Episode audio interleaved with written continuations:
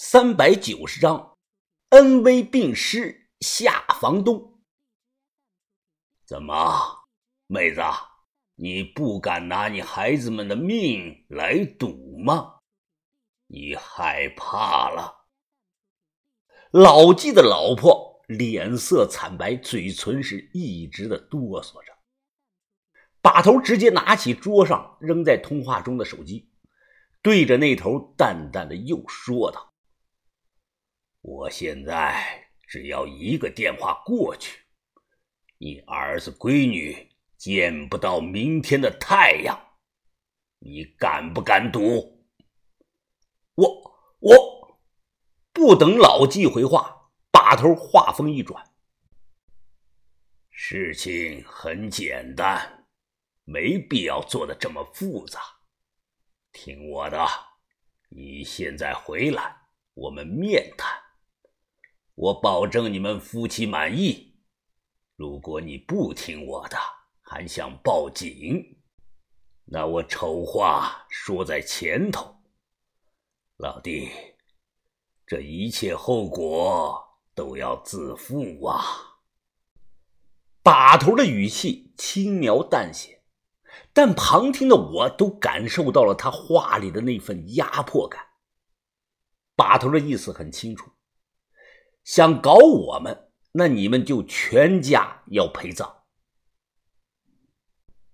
凌晨五点钟，天还半黑着，老纪是火急火燎的从市里赶了回来，他手中提着个布包，刚进门，二话没说，老纪扑通直接给我们跪下了。老大哥，老大哥，我错了，我错了。哎呀，我相信你，你们有这个能力能做到的。呃，你们不要动孩子们啊，孩子们完全不知道这件事儿，他们都是无辜的呀，无辜的。哎，都怪这个臭婆娘，都怪她财迷心窍。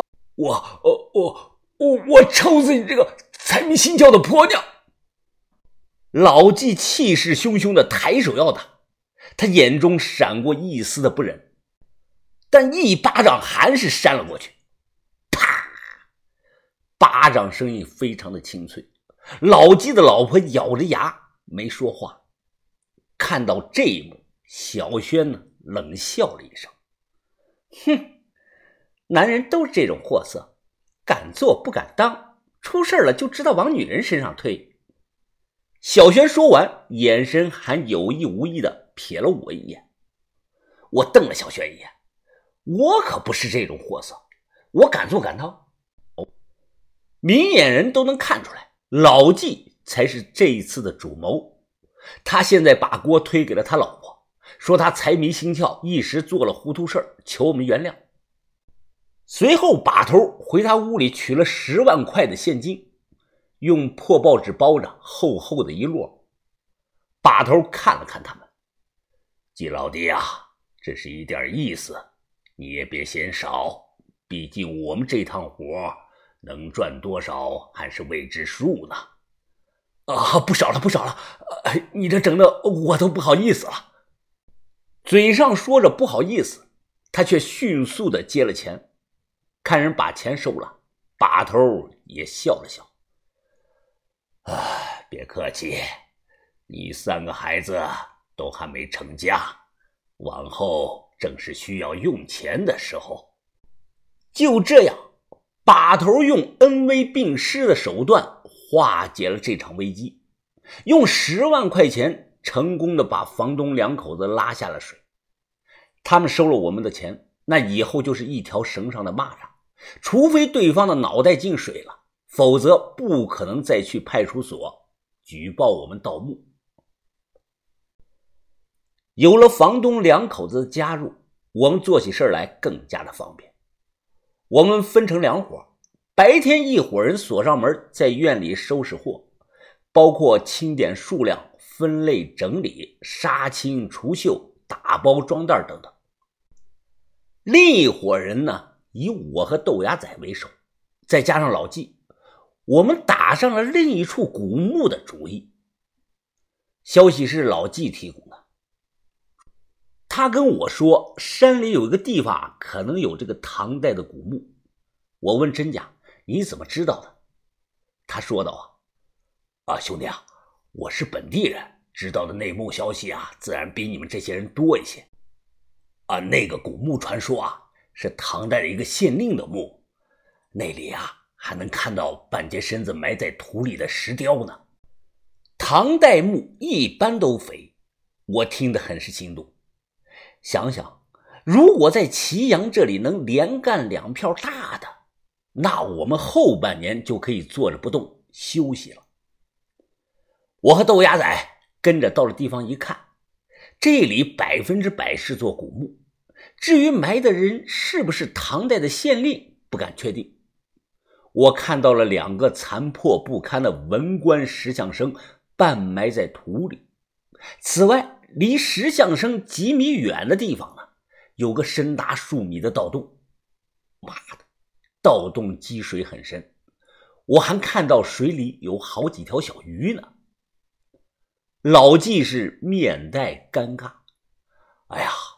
我有两年没来这里了，不知道这个洞是什么时候有的。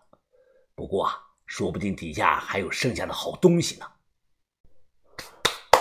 我拍了拍手，有也不干，这种别人吃剩下的锅，我们才不干。豆芽仔一听，扭头看着我，哎，疯子，我觉得老纪说的有道理啊，说不定这底下还有什么剩下的好东西呢。牙仔，你能不能有点出息啊？你那个样子，就等于捡别人不要的破鞋穿，丢人呢。豆芽仔嘟囔着：“你这话不对，破鞋怎么了，疯子？破鞋也是鞋呀。现在这年头，挣钱比吃屎还难呢。有鞋穿，总比光着脚走路要好啊。”得得得，那你一个人在这干，我回去。一个人干就一个人干，疯子。万一要真出什么好东西，哎，你可不要眼红我啊！豆芽仔扭头又大喊：“哎，老季，老季，你留下来帮我，咱们细心点哎，出个好东西给疯子看看。”我摇了摇头，无语了。不知道这个豆芽仔哪来的信心？他想在别人盗过的墓里找到好东西的概率，就相当于买彩票中头奖了。不听劝，我懒得管他。愿意试就试试。于是豆芽仔和老纪呢留在了山上，我一个人回去了。回去后，我准备去厨房整点吃的，刚靠近，便听到里头有说话的声音。哎，王大哥，哎，这么说你一辈子都没结过婚呀？那那耽搁了呀？这是老纪老婆杜鹃的声音，把头的声音听起来带着两分的笑意。哈哈哈。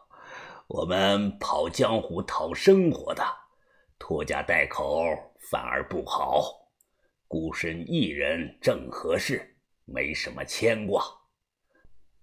哦，哎，不瞒王大哥你说呀，我年轻的时候没嫁过来前也跟着人混过，哎呀，那过的都是刀口上舔血的日子，所以我知道你们的不容易。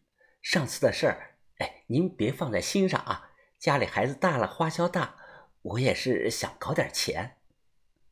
把头听后点点头，啊，事情既然过去了，就别提了，不打不相识嘛。王哥，像你这种有本事的男人，身边得有个女人伺候呀。